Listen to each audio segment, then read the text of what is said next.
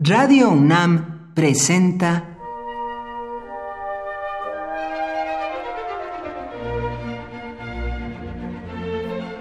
Cuaderno de los Espíritus y de las Pinturas por Otto Cázares.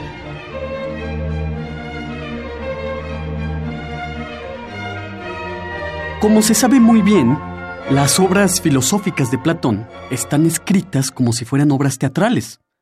Hablan los personajes por turno, se increpan, se escuchan los personajes entre sí. El personaje principal de las obras de Platón es Sócrates.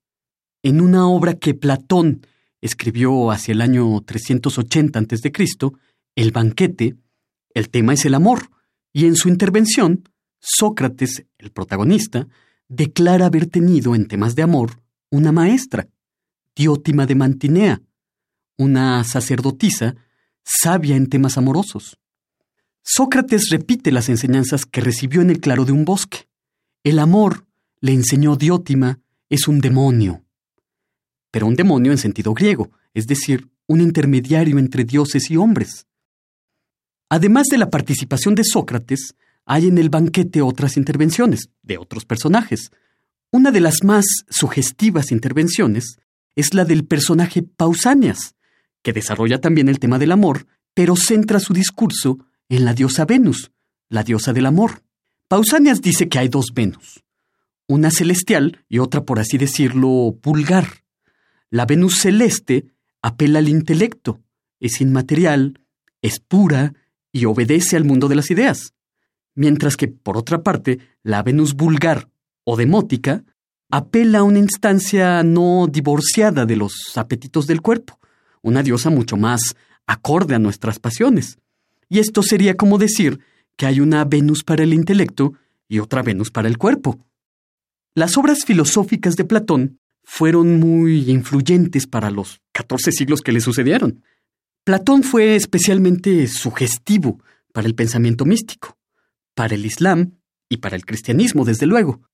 Directamente relacionado con el tema platónico de la dualidad del amor representada por dos Venus, una celeste, otra vulgar, hay una pintura que parece plasmar todas estas especulaciones que aparecen en el banquete.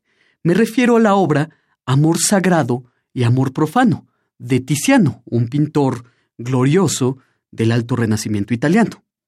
Dos mujeres que son la misma modelo, aparecen sentadas sobre una fuente. Una está elegantemente vestida, la otra está completamente desnuda. Sentadas en los extremos de una fuente, que es un sarcófago, era una antigua usanza hacer de los sarcófagos fuentes, en medio de ellas aparece un cupido jugando con el agua. En la fuente hay tallados algunos relieves que representan castigos amorosos.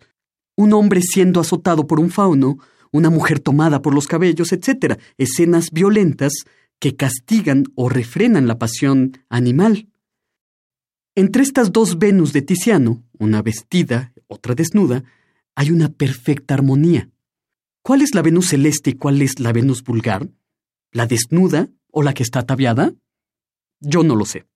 Unos pueden decir que las vestimentas son mundanas y que la mundanidad es vulgar, que la desnudez representa la pureza celeste y otros tantos pueden decir todo lo contrario.